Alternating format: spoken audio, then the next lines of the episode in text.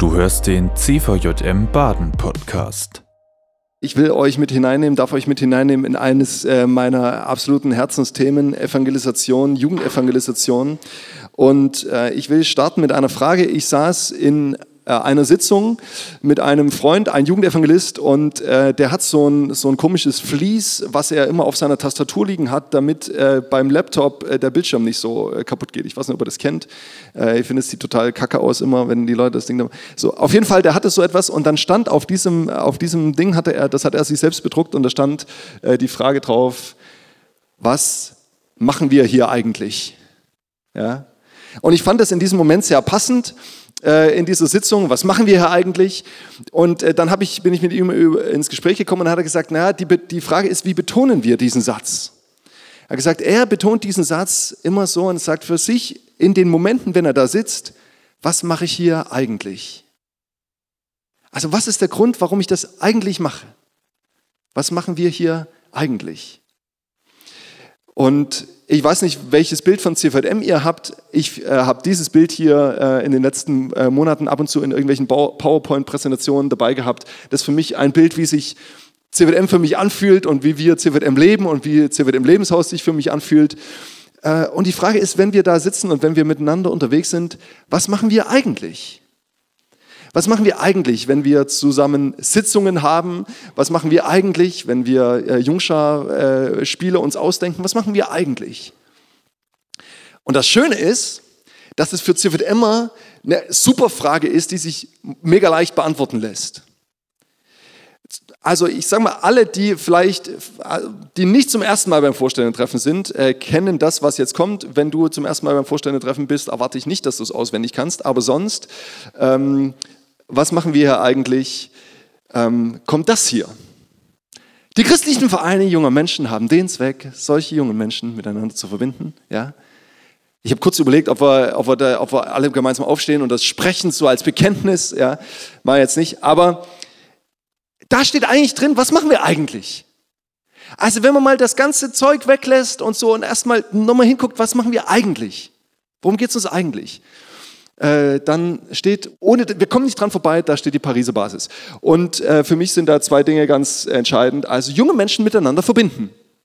Das ist das, was der CVM tut. Junge Menschen miteinander zu verbinden. Und dann wird angesprochen, welche jungen Menschen da miteinander verbunden werden. Und dann äh, das große Finale dieses Satzes, junge Menschen miteinander verbinden, die gemeinsam danach trachten wollen, das Reich ihres Meisters unter jungen Menschen auszubreiten für alle Nostalgiker, die das Reich ihres Meisters unter jungen Männern ausbreiten. Ja. Was machen wir eigentlich? Das ist unser Auftrag, unsere Berufung, Menschen miteinander zu verbinden, die das Reich ihres Meisters unter jungen Menschen ausbreiten. So einfach ist das eigentlich. Ja? Ist eigentlich total simpel. Die Frage ist, warum machen wir es nicht? Warum tun wir es nicht? Ja. Zweite Frage heute Abend, warum sollten wir es doch tun oder warum tun wir es, tun wir es doch? Und die dritte Frage, wie geht das eigentlich? Das Reich des Meisters unter jungen Menschen ausbreiten. Warum machen wir es nicht? Warum tun wir es doch? Und wie geht das, wenn wir es tun? Okay, auf geht's. Warum machen wir es nicht? Weil unsere Nachricht nicht gut scheint. Also wir denken, wir haben eine gute Nachricht, eigentlich irgendwie, aber wenn wir kurz darüber nachdenken, wir äh, darüber nachdenken, merken wir, erst so richtig gut fühlt sich diese gute Nachricht nicht an. Also was ist denn jetzt diese gute Nachricht? Eine Frage, die ich in meinem Unterwegssein in den CVMs in den letzten Monaten, vielleicht sogar Jahren immer mal wieder gestellt habe. Was ist eigentlich das Gute an der guten Nachricht?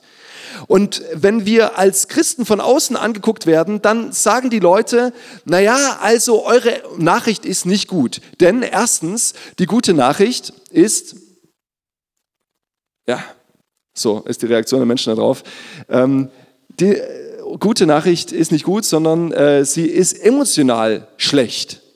Ja? Das heißt, die Leute sagen, also ich fühle mich in meinem Leben ohnehin schon besser. Es macht mich, mein Leben macht mich glücklich. Und die gute Nachricht, von der ihr redet, die macht mir ein schlechtes Gewissen. Und die grenzt mich ein, die schränkt mich ein. Das ist doch keine gute Nachricht für mein Leben. Also emotional fühlt sich das nicht wie eine gute Nachricht an. Der zweite Grund, die gute Nachricht ist auch intellektuell eine schlechte Nachricht. Ja? Also die Leute sagen, Warum soll ich an einen Gott glauben, dessen Existenz genauso wahrscheinlich ist wie die Existenz eines Spaghetti-Monsters oder einer fliegenden Untertasse oder warum auch immer? Also, die Leute sagen, es ist keine gute Nachricht, weder fühlt sich das so an, noch ist es vom Kopf her, wenn man mal kurz drüber nachdenkt, ist es doch keine gute Nachricht. Und das Krasse, es gibt noch ein drittes, die gute Nachricht ist auch moralisch. Scheint moralisch keine gute Nachricht zu sein in unserer Welt. Denn wie werden wir Christen wahrgenommen? Wir werden als die wahrgenommen, die ähm, äh, Bedenken haben vor Einflüssen vom Außen, also vor dem Islam zum Beispiel. Wir Christen werden wahrgenommen als die, die gegen, äh, gegen die Gleichstellung von Menschen sind, äh, die Unterschiede machen zwischen Mann und Frau, die gegen Homosexualität sind. Ja, also das ist doch keine gute Nachricht. Ihr habt moralisch eine schlechte Nachricht. Und das Verrückte daran ist, das ist nicht nur ein, eine Denke, die Nichtchristen über die Christen haben, sondern wenn wir genau gucken, hingucken, merken wir, dass diese Denke auch, auch in uns drin steckt. Ich habe euch ein Zitat mitgebracht von einem Christen, ein Jugendlicher, der das gesagt hat. Ich fühle mich manchmal, als sei ich gebrainwashed worden. Als hätte ich eine ansteckende Krankheit, die ich möglichst gut verbergen muss. So empfindet er seinen Glauben. Er ist groß geworden in einem christlichen Elternhaus, groß geworden in der christlichen Jugendarbeit, aber sagt, wenn ich, also wenn ich mal drüber nachdenke, über das, was ich glaube, dann habe ich das Gefühl, da hat mir irgendjemand irgendwas eingeredet und ich darf das, also das ist nicht gut, das irgendwo zu sagen. Es ist nicht gut, das zu teilen. Ja, also so ein Reich will ich auch nicht ausbreiten unter jungen Menschen. Also warum machen wir es nicht? Weil sich die gute Nachricht nicht wie eine gute Nachricht anfühlt. Warum sollten wir es doch tun? Warum sollten wir es doch tun? Weil unsere Nachricht nicht gut ist, sondern sie ist die beste. Das ist die beste Nachricht. Ja? Es ist eine, die beste Nachricht. Es ist die beste Nachricht. Du darfst 43.000 Mal drauflegen. Ich weiß nicht, wie viele euch. Es ist die beste Nachricht. Ja? Es ist die beste Nachricht. Das ist die beste Nachricht. Das ist die beste Nachricht. Ja? Das ist die beste Nachricht. Also, das ist, deswegen sollten wir es doch tun. Warum sollten wir es doch tun? Du darfst noch einmal draufdrücken. Ja? Weil unsere Nachricht die beste Nachricht ist. Und zwar, weil wir wirklich etwas zu sagen haben in dieser Welt. Also ich habe euch mal das an zwei, zwei Beispielen will ich euch das deutlich machen. Die Welt sagt zum Beispiel, oh, das Leben ist schwierig, ja dann streng dich an. Und Jesus sagt, das Leben ist schwierig, sieh, ich bin bei euch alle Tage. Das heißt, wir haben wirklich eine gute Nachricht. Die Nachricht von Jesus ist wirklich eine gute Nachricht im Jahr 2019. Also bei dem, was um uns herum passiert, haben wir wirklich etwas zu sagen. Unsere Welt, unsere Freunde, unsere Nachbarn, unsere Klassenkameraden, unsere Arbeitskollegen, die erleben, dass ihr Leben kompliziert ist. Und die erleben, dass die ganze Werbung und diese ganze Instagram-Welt und so, und dass das alles nicht so ganz stimmt mit ihrem Leben. Dass ihr Leben ein ständiges Auf und Ab ist. Und das Einzige, was sie hören, ist, du bist deines Glückes Schmied, äh, du musst halt äh, Gas geben und es liegt an dir, das Glück liegt in deiner Hand und ähm, du, du kannst Erfolg haben, du musst nur auf das richtige Pferd setzen, du musst dir nur genug Mühe geben. Und jetzt kommt der Jesus und er sagt, ja, das Leben, das Leben ist schwierig. Der diskutiert das nicht weg. Aber sagt, ich bin bei euch alle Tage. Ich bin in dem. Und ob ich schon wanderte im finsteren Tal, fürchte ich kein Unglück. Und du bist bei mir. Versteht ihr, wir haben wirklich eine gute Nachricht. Wir haben die beste Nachricht. Zweites Beispiel. Die Welt sagt, das, was du zum erfüllten Leben brauchst, ist das, was du noch nicht hast. Das, was du zum erfüllten Leben brauchst, ist das, was du noch nicht hast. Weiß nicht, ob ihr das kennt, diese Esel, ja, die irgendwie so eine Karotte vor den, äh, da vorgehalten bekommen und dann, und dann laufen die, ja, weil sie das Ding kriegen wollen. So, und ich habe das Gefühl, genau so leben wir in dieser Welt. Wir sind auf der Suche nach, nach dem Glück und nach dem, was unser Leben erfüllt. Und das, was uns die Welt sagt, ist, ja, es gibt Erfüllung in dem Leben. Und zwar, wenn du noch XY. Und dann hast du XY und denkst du, jetzt müsst, es fühlt sich noch nicht so richtig erfüllt an. Aber das ist auch nicht so schlimm, weil äh, die Werbung sagt dir, ja, es gibt Erfüllung, aber du müsstest noch. Und die Grenze verschiebt sich wieder ein Stück. Und wir empfinden das. Wir merken das. Und Überraschung. Unsere Nachbarn merken das auch. Und unsere Klassenkameraden merken das auch. Und unser Arbeitskollege merkt das auch. Wo wir da drin stecken. Und dann kommt Jesus. Und er sagt, trachtet zuerst nach dem Reich Gottes. Und dann wird euch alles zufallen. Jesus sagt, es gibt einen ganz anderen Weg. Es ist ein komplett anderes Prinzip. Wer sein Leben verliert, der wird es gewinnen. Es gibt ein erfülltes Leben bei Jesus. Jesus sagt, ich bin der Weg, ich bin das Ziel. Also wir haben wirklich eine gute Nachricht. Wir haben echte Antworten. Ich könnte das jetzt so weitermachen, ja, ähm, in ganz vielen verschiedenen Themen. Und ich glaube, wir müssen das immer wieder für uns durchbuchstabieren. Was haben wir denn eigentlich für eine gute Nachricht? Und deshalb lasst uns das doch tun. Lasst uns trotzdem von Jesus reden, weil wir eben die beste Nachricht haben. Wie geht's? Wie können wir das machen? Wir wünschen uns jemanden, der es uns erklärt. Wir brauchen erstens, wir brauchen Kopf. Zweitens, wir brauchen Demut. Und drittens, wir brauchen Mut. Okay, ich sage, was ich damit meine. Kopf heißt, wir müssen mal darüber nachdenken. Und ich will euch heute Abend ein bisschen äh, Theorie an dieser Stelle angedeihen lassen, damit ihr auch morgen äh, in eurem äh, CWM-Verein sagen könnt, also wir waren gestern Abend zum Vorstellenden-Treffen und wir haben richtig was gelernt. Ja? Okay, was ich euch heute Abend äh, theoretisches mitgebracht habe, ist das hier, das ist die Engelskala. Wer, kurze Frage, wer kennt von euch die Engelskala? Eins, zwei, drei, vier. Okay. Also, das hat nichts mit den Engeln zu tun, sondern mit einem Missionswissenschaftler, mit einem Missiologe, der heißt, hieß Engel, ja. Und der beschreibt die Entwicklung, die, geistige, die geistliche Entwicklung eines Menschen. Und ich, man könnte jetzt eine Stunde Vortrag zur Engelskala halten und so, ja. Und ich könnte euch darüber erzählen, welche Schwächen das Ganze hat. Aber ich will euch so einen ganz kleinen, kleinen Teaser davon geben. Der Mann beschreibt und sagt, also wir Menschen, wir stehen an ganz unterschiedlichen Punkten in unserem Leben im, mit Blick auf Gott, mit Blick auf, auf Jesus, mit Blick auf, auf ein Leben mit ihm. Und zwar gibt es die einen, die lehnen alles Übernatürliche ab und sagen, ich kann mit dem, also ich glaube nur, was ich sehe, außer mein Gehirn, da glaube ich, dass ich es habe, auch wenn ich es nicht sehe. Ich glaube nur, was ich sehe. Dann sagen andere, ja, also ich rechne, also es gibt schon irgendwas. Und so geht das weiter, ja. Es gibt, manche, es gibt vielleicht einige, die sagen, ja, ist grundsätzlich, also ich habe Interesse am christlichen Glauben und würde sagen, ja, also ich weiß, es gibt da Ostern und, und, äh, und Pfingsten und äh, Weihnachten ist auch ein christliches Fest, glaube ich, oder was da von Coca-Cola. Aber also es ist irgendwie so, ähm, es ist so eine grundsätzliche Nähe irgendwie da.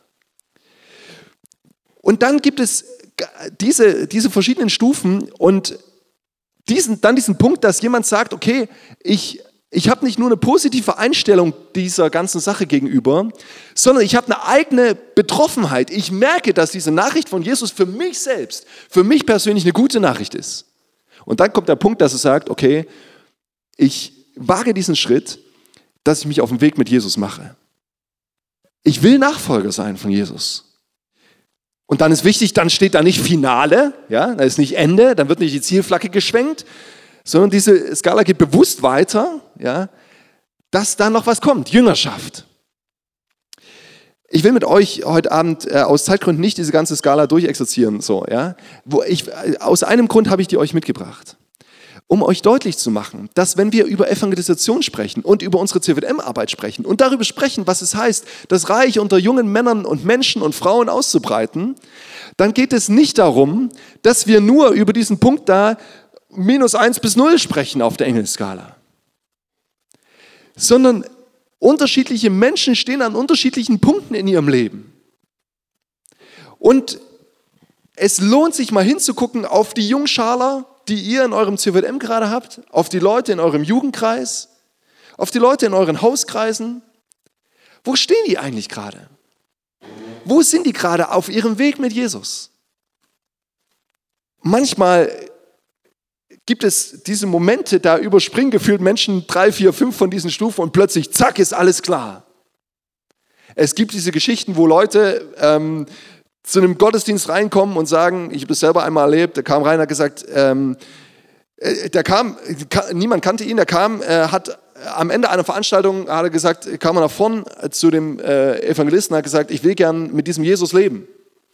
Und dann hat er äh, ein Gebet gesprochen und gesagt, ja, ich weiß, ich, ich will jetzt gerne in die Gemeinde gehen und ich will gerne jetzt, also ich brauche Futter und so. Da war, und dann haben wir gefragt, ja, wie, wo kommst du denn her? So, ja, eigentlich habe ich gar nichts damit zu tun, mit diesem ganzen christlichen Zeug. Aber äh, ich war gestern Abend in der Disco und als ich heute Morgen um 3 Uhr zu meinem Auto zurückkam, hing hinter, der, hinter dem Scheibenwischer ein Flyer für diese Veranstaltung hier. Und jetzt bin ich hierher gekommen. Und vor uns während der Predigt war mir völlig klar, das ist genau das, was ich machen muss. Ja. Das ist, äh, keine Ahnung, ja, wo der da lang geflogen ist auf dieser Engelskala. Das gibt es, ja. Aber in der Regel gehen Menschen viele, viele einzelne kleine Schritte auf ihrem Weg zu Jesus. Guckt euer Leben an. Ja, wir gehen kleine Schritte. Und ich liebe das, auch mit, mit unseren FSJ-Lern unterwegs zu sein, mit unseren Jahresteamern unterwegs zu sein und zu wissen, ja, es gibt, wir stehen an unterschiedlichen Stellen. Es gibt Menschen, die sagen, ja, ich habe, also ich komme aus dem christlichen Elternhaus, aber also ich habe eine, vielleicht eine positive Einstellung dem Ganzen gegenüber. Aber so, ob das jetzt mein Ding ist, das, das will ich jetzt mal klären. Also in meinem Ort, die denken, dass das so klar ist, ne? aber ganz ehrlich, eigentlich ist es nicht so. Also wo stehen wir gerade? Und wo stehen die Leute, mit denen wir unterwegs sind? Es lohnt sich, das mal anzugucken. Das Zweite, was ich euch mitgebracht habe, ähm, das Zweite, was ich euch mitgebracht habe, ähm, ist dieser Gedanke, dass Jugendevangelisation immer auf verschiedenen Ebenen funktioniert. Und zwar auf, ähm, wie so eine Pyramide. Jugendevangelisation funktioniert immer zuallererst im, im 1 zu 1 Setting. Also wir haben, ich merke das ganz oft, wenn ich als Evangelist unterwegs bin, dann haben die Leute sofort so ähm, die große Kulturhalle oder die Sporthalle, die mega dekoriert ist und wo die fette Band mit den vier Gitarristen vorn steht und äh, wo man dreieinhalb Tage dekoriert hat und so. Das ist irgendwie, ja, früher konnten wir das machen, ja. Und jetzt sind wir zu dritt und jetzt können wir keine Jugendevangelisation mehr machen, weil das ist so das Bild von Jugendevangelisation. Das ist total verrückt, weil Jugendevangelisation hat immer Immer verschiedene Ebenen. Das eine, diese Ebene eins zu eins, dass ich als Einzelner mit Menschen im Gespräch bin, eben mit meinen Nachbarn, mit meinen Freunden, dass meine Jugendlichen mit ihren äh, Schülern, Mitschülern im Gespräch sind und dass die, Frage, dass die Frage präsent ist. Was denkst du eigentlich? Wo stehst du eigentlich mit Jesus? Was glaubst du eigentlich über Jesus? Glaubst du, dass es so einen Gott gibt? Und ihr werdet überrascht sein, wenn ihr diese Fragen stellt, wie offen Menschen darüber bereit sind zu sprechen. Ich bin selber immer wieder überrascht. Es kostet mich jedes Mal wieder neu Mut, das zu tun. Aber ich bin selber jedes Mal überrascht. Und mir hat noch nie jemand irgendwie eine reingehauen dafür. Ich habe noch keine Handtasche abbekommen dafür. Ja. Sondern Menschen sind bereit, darüber zu sprechen. Das zweite, die zweite Ebene, wo Jugendevangelisation äh, äh, eine Rolle spielt und wichtig ist, ist die, ist, ist die Ebene unserer Gruppen, unsere Kreise, unsere Jungscharen, unsere Jugendkreise, unserer Jungenschaften, unsere Hauskreise. Da passiert Jugendevangelisation. Weil es in der Jugendevangelisation passiert und weil es in der Jugendevangelisation wichtig ist, dass Menschen Räume haben, in denen sie Fragen stellen können. Räume haben, in denen sie ihre Zweifel äußern können. Und die Frage ist, ob wir das auf dem Schirm haben, dass unsere Jugendkreise Orte sind, die dafür da sind, das Reich ihres Meisters unter jungen Menschen auszubreiten. Was machen wir hier eigentlich? Und das dritte, die dritte Ebene ist dann eben auch äh, die Großveranstaltung oder ich habe es hier Event genannt. Ja? Das Wort war kürzer, um in die Spitze der Pyramide reinzupassen. Auch das braucht es. Es braucht auch die Räume, die Entscheidungsräume, ähm, an denen nochmal ganz klar auf den Punkt gebracht wird und an denen klar zugespitzt wird. Und auch das ist meine Erfahrung, es ist oft gut, dass nochmal ein anderes Setting da ist, auch nochmal jemand von außen da ist. Ähm, dass, ich habe das selber auch als, äh, als äh, Mitarbeiter in der Jugendarbeit erlebt, dass Menschen sich, dass da so, die Theologen sagen Kairos dazu, so ein göttlicher Moment, da passiert plötzlich etwas und du denkst, hä, Warum, also warum sagst du jetzt, dass du mit Jesus leben willst? Ich hatte mal eine Jugendliche bei mir im CWM, die habe ich zweieinhalb Jahre lang begleitet, so. Und die war immer so, dass ich dachte, warum eigentlich, warum startest du nicht mit Jesus? So kurz davor. Und dann kommt sie von einer anderen Freizeit wieder, da gab es einen großen Abschlussgottesdienst, ein großes Event. Und dann kommt sie von dieser Freizeit wieder und sagt, Kai, ich habe mit Jesus mein Leben angefangen. Und ich denke so, Halleluja. Und dann sage ich, warum denn? Was war der Grund? Und dann hat sie angefangen aufzuzählen und hat begeistert erzählt davon. Ich dachte, ja, das habe ich die letzten zweieinhalb Jahre schon erzählt. Das war kurz deprimierend für mich so. Ich dachte, hä? Was, äh, aber da hat es einen anderen Rahmen gebraucht, da hat es eine andere Person gebraucht, da hat Jesus nochmal anders in ihr Leben hineinsprechen können. Und es braucht es. Und wir müssen diese Orte immer wieder schaffen. Ich gebe uns nachher äh, auch nochmal kurz äh, Zeit, diese einzelnen Dinge konkret durchzudenken. Ähm, also wir brauchen Kopf, äh, wenn wir über Jugendevangelisation äh, sprechen, wie es äh, wirklich geht. Ähm, wir brauchen Demut. Was meine ich damit? Demut heißt, wenn wir das Reich unseres Meisters unter jungen Menschen ausbreiten wollen, sind wir gefragt, dass wir erstens Fragen stellen und Leben teilen. Okay, Leben teilen kannst du den nächsten Punkt machen. Leben teilen und Fragen stellen. Das ist wichtig, dass wir ein wirkliches Interesse haben an den Menschen, mit denen wir da unterwegs sind. Ich erlebe uns manchmal, dass wir dass es uns so schwer fällt zu formulieren, was ist denn das Gute an der guten Nachricht? Was ist denn jetzt das Evangelium? Warum? Weil wir gar nicht wissen, was bewegt denn den anderen? Was ist denn die Frage in seinem Leben? Wo hängt er denn gerade? Wenn ich mit ihm aber am Tisch sitze und wenn ich nachfrage, wo er steht in seinem Leben, dann lerne ich etwas für mich und mein Leben, ich lerne etwas über sein Leben und erwerbe mir auch das Recht, selber Dinge zu sagen. Wir brauchen eine, Demut darin, das zu verstehen, verstehen zu wollen, warum ist denn der Mensch da, wo er steht? Warum kann der das nicht glauben, was für mich so selbstverständlich ist? Heute Abend ähm, bei Bibel Livestream lesen wir äh, die Geschichte von der Frau am Brunnen, Johannes 4.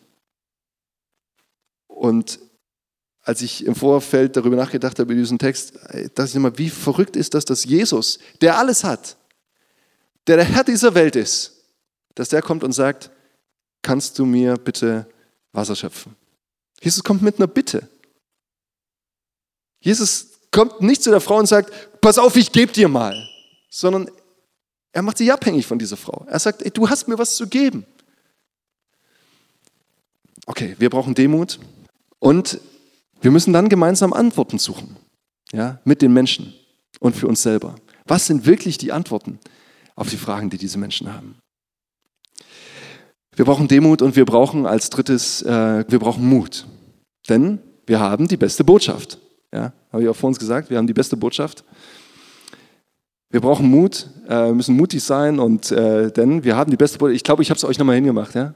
Kommt nochmal die beste Botschaft. Ja, wir haben wirklich die beste Botschaft. Wir haben die beste Botschaft. Ich glaube, also man kann das nicht oft genug sagen, äh, nicht oft genug sagen, sagen, dass wir die beste Nachricht haben.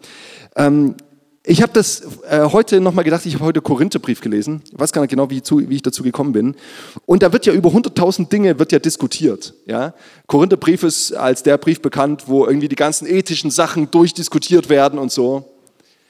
Und wisst ihr, was Paulus am Ende vom Korintherbrief macht? Kapitel 15. Finale. Brüder und Schwestern, ich will euch auf die gute Nachricht hinweisen, die ich euch verkündet habe.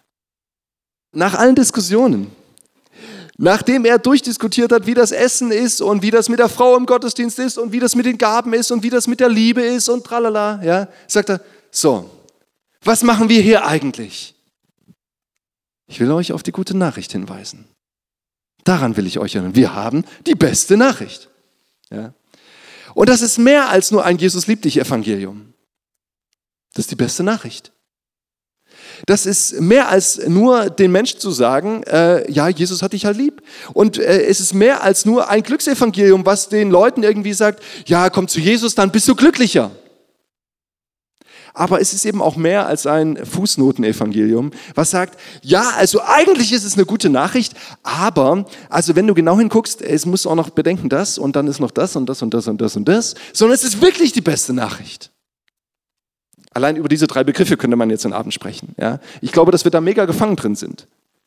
Dass wir entweder den Leuten so ein Jesus liebt dich Evangelium präsentieren oder so ein Glücksevangelium und äh, was äh, nicht biblisch ist, oder dass wir so ständig von dem Fußnoten-Evangelium reden. Ich habe die Befürchtung, ähm, wir im CVM sind besonders in diesem Jesus liebt dich und in diesem Fußnoten-Evangelium gefangen. Was ist eigentlich für dich das Gute an der guten Nachricht, wenn ich das meine Jahresteamer frage? Ja, dass Jesus mich lieb hat. Ja, und? Okay, also wir brauchen ähm, Kopf, wir brauchen Mut, wir brauchen, äh, wir brauchen Demut, wir brauchen Mut. Ganz praktisch will ich euch äh, ein paar Sachen geben, bevor ihr äh, miteinander, äh, untereinander sprechen könnt und mir Fragen stellen könnt. Erstens, es geht nicht um ein auch noch. Es geht nicht um ein, jetzt müssen wir also auch noch Jugendevangelisation machen. Weil der Kai hat gesagt, dass am Ende vom Korintherbrief, da ist es dann schon nochmal wichtig. Es geht nicht um ein auch noch. Das ist ganz wichtig. Sondern es geht darum, zu überlegen, wo stehen die Jugendlichen bei uns? In unseren Kreisen. An den Orten, wo wir mit ihnen zu tun haben. In der offenen Arbeit, in unseren Hauskreisen, wo stehen die eigentlich, die Jugendlichen? Und dann zu überlegen, was tun wir auf diesen verschiedenen Ebenen? Was passiert in unserem CVM eigentlich eins zu eins? Wie befähigen wir unsere Jugendlichen eigentlich für das eins zu eins? Was passiert eigentlich in unseren Gruppen? Wo gibt es eigentlich Räume, in denen Menschen, Jugendliche ihre Zweifel und Fragen äußern können? Ihre eigenen Zweifel und Fragen. Wo sie sagen können, hey, ich glaube, ich bin gebrainwashed. Und wo sind eigentlich die Räume, an denen Entscheidung möglich ist, an denen wir sie konfrontieren damit, an denen Jesus die Möglichkeit hat zu rufen. Was tun wir auf den verschiedenen Ebenen? Und das Letzte, was können wir anders machen als das, was wir jetzt tun? Was bedeutet das vielleicht für unseren Jugendkreis? Es braucht keinen anderen Jugendkreis. Aber die Frage ist, was machen wir da? Es braucht keine andere Freizeit plötzlich im Sommer. Aber die Frage ist, wie sieht diese Freizeit aus? Also bei diesem 1 zu 1, ja, in eurem CVM mal darüber nachzudenken, wo können wir Jugendliche fit machen in diesem 1 zu 1? Und das fängt bei uns an. Also mal unseren Nachbarn, mit unserem Nachbarn über den Glauben zu reden, der schon irgendwie 40 Jahre neben uns wohnt oder drei Monate mit dem wir schon irgendwie über alles geredet haben. Jeden Samstag über Fußball, ja, weil es die Ebene ist, auf der man sich treffen kann. Sogar über den Rasen und welcher Dünger am besten und vertikutieren oder nicht. Aber der vielleicht sogar weiß, dass wir im CVM sind und so, ja. Aber diese Frage zu stellen, Mensch, diese Sache mit Jesus, für mich ist es so wichtig in meinem Leben, ich weiß nicht, wie das ohne, ohne Jesus geht. Wie geht es dir eigentlich? Was hast du eigentlich? Bist du irgendwann mal konfirmiert worden? Es gibt so viele Anknüpfungspunkte in unserem Leben, im Leben von den Menschen. Ich hatte hier draußen an diesem Kindergarten, hier direkt daneben ist der Kindergarten, eine Situation, das war für mich so ein Schlüsselerlebnis. Da sagte eine Mutter, morgen sie unser Kind am Kindergarten abgegeben. Und das ist die Situation, in der die Eltern sich so gegenseitig bemitleiden für die harten Nächte, die sie gerade durchmachen. Ja. Und da stand so eine Gruppe und äh, bemitleidete sich gegenseitig und ich bemitleidete auch und so. Und dann habe ich gesagt, ja, also ich kann, ich habe plötzlich vollstes Verständnis für diese Eltern, von denen man in der Zeitung liest, weil sie ihr Kind irgendwie aus dem Fenster geschmissen haben. Ich kann das verstehen, wenn du nachts das 47. Mal aufstehst. Wenn ich meine Frau nicht hätte, ich habe so hohen Respekt vor Alleinerziehenden, die das jede Nacht durchmachen. Aber ganz ehrlich, ich wüsste nicht, wenn ich Jesus nicht hätte, wie das gehen soll. Ich bin so froh, dass ich nachts am Bett unsere Kinder beten kann. Und sagen, Jesus, ich kann jetzt nicht mehr. Jetzt musst du. Ich brauche deine Nerven. Und dann haben wir uns weiter bemitleidet. Aber das war ein Auslöser für manches andere, was danach kam. Weil wir haben wirklich eine gute Nachricht. Ja? Es ist wirklich eine gute Nachricht für Eltern, dass man nachts am Bett der Kinder in aller Verzweiflung beten kann. Also selber äh, lernen im 1 zu 1. Ich habe euch Uncover hingeschrieben. Ich weiß nicht, ob ihr das kennt. Es ist ein Material von der äh, SMD, lohnt sich sehr. Ein äh, ganz dünnes Heft mit einigen äh, Bibelausschnitten, ähm, was hilft, mit einem Freund, mit einem Menschen Bibel zu lesen. Könnt ihr euren äh, Jugendlichen an die Hand geben, ähm, könnt ihr euch bestellen bei der SMD und ähm, gibt so immer QR-Codes und so, sieht wunderschön aus. Wenn ihr einen Jugendlichen habt, wo er sagt, Mensch, ich weiß, der ist mit seinem Freund über Jesus im Gespräch, macht das. Gibt eine Jesus House App, ja, in der es nur darum geht, ähm, wie kann ich eigentlich mit meinem Freund eins zu eins über das Thema Gebet sprechen. Wie geht es eigentlich in unserer Gruppe? Hier liegt unsere Chance. Das ist unsere Kernkompetenz als CVDM. Darin sind wir gut. Ja? Gruppenarbeit. Wenn es das bei euch noch gibt im CVDM, Halleluja! Nutzt das. Denn die Frage ist, welche Inhalte setzen wir da? Wie prägen wir eigentlich unsere Leiter, die unsere Jugendgruppen leiten? Wissen die, was wir eigentlich machen? Was machen wir hier eigentlich? Und wie ist es eigentlich mit unseren Events? In unseren ganz kleinen Events wie diesem hier zum Beispiel. Ich glaube, wir brauchen eine neue Zeugniskultur. Eine Kultur, in der wir uns gegenseitig erzählen, was wir mit Jesus erlebt haben. Damit wir wieder selber kapieren und immer wieder hören, dass es wirklich eine gute Nachricht ist. Es gab eine Zeit so in den Ende der 80er, Anfang der 90er, da ging kein Gottesdienst über die Bühne, ohne dass da nicht irgendwelche Leute vorn standen und ihre Jesusgeschichte erzählt haben. Und irgendwann, keine Ahnung, fanden es die Leute blöd und haben es aufgehört. Aber wir brauchen es wieder. Was habe ich eigentlich mit Jesus erlebt? Wir müssen uns das gegenseitig erzählen. Auch in unseren Hauskreisen. Was habe ich eigentlich mit Jesus erlebt? Und dann ist es auch gar nicht schlecht, mal festzustellen, oh, immer wenn ich diese Geschichte erzähle, das ist eigentlich eine Geschichte, die ist schon vor 25 Jahren passiert. Warum eigentlich? Ist gut wenn es unbequem ist. Wir brauchen diese Orte. Wie ist es eigentlich auf unseren Freizeiten? Gibt es auf diesen Freizeiten einen Ort, an dem ein Raum da ist, dass Menschen, dass Jugendliche sagen können, jawohl, ich will mit Jesus leben. Ich liebe das Max Camp, ja, weil ich weiß, da gibt es das. Deswegen liebe ich Jesus Haus. Ich glaube, wir, wir müssen solche Veranstaltungen machen. Das war die aktuelle Folge des CVJM Baden Podcast. Wenn dich etwas angesprochen hat, du motiviert oder inspiriert wurdest, dann komm doch gerne darüber mit deinen Freunden ins Gespräch. Falls du Fragen, Anregungen oder Themenwünsche hast, schreib uns eine Mail an info@cvjmbaden.de. Erfahre mehr über den CVJM Baden und besuche uns auf Instagram unter cvjm.baden oder im Web auf cvjmbaden.de. Gerne kannst du den Podcast teilen. Wir wünschen dir eine gesegnete Woche. Bis zum nächsten Mal.